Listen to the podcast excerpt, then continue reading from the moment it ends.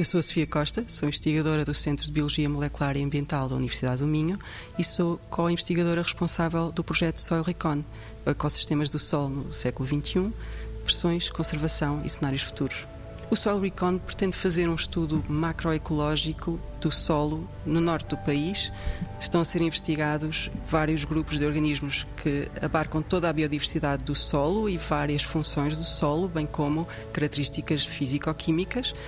Nós, no CBMA, temos especial interesse em estudar os nemátodos, que são organismos bioindicadores Uh, que usamos para averiguar a qualidade do solo e uma série de funções e processos em que eles estão envolvidos.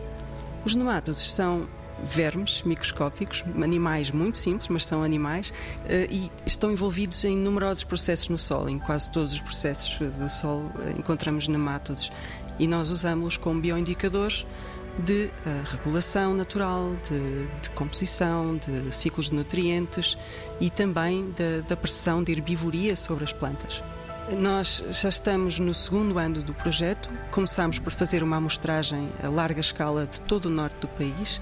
Temos já uh, bastantes dados reunidos sobre a biodiversidade e funções do solo. Portanto, estamos a fazer um ponto de situação, também uh, juntando dados de bases de dados climáticas e, e de caracterização edafoclimática do solo em todos estes pontos de amostragem para criar um conjunto de, de, de dados que nos permita aferir pressões e fatores uh, que condicionam a biodiversidade em função do solo.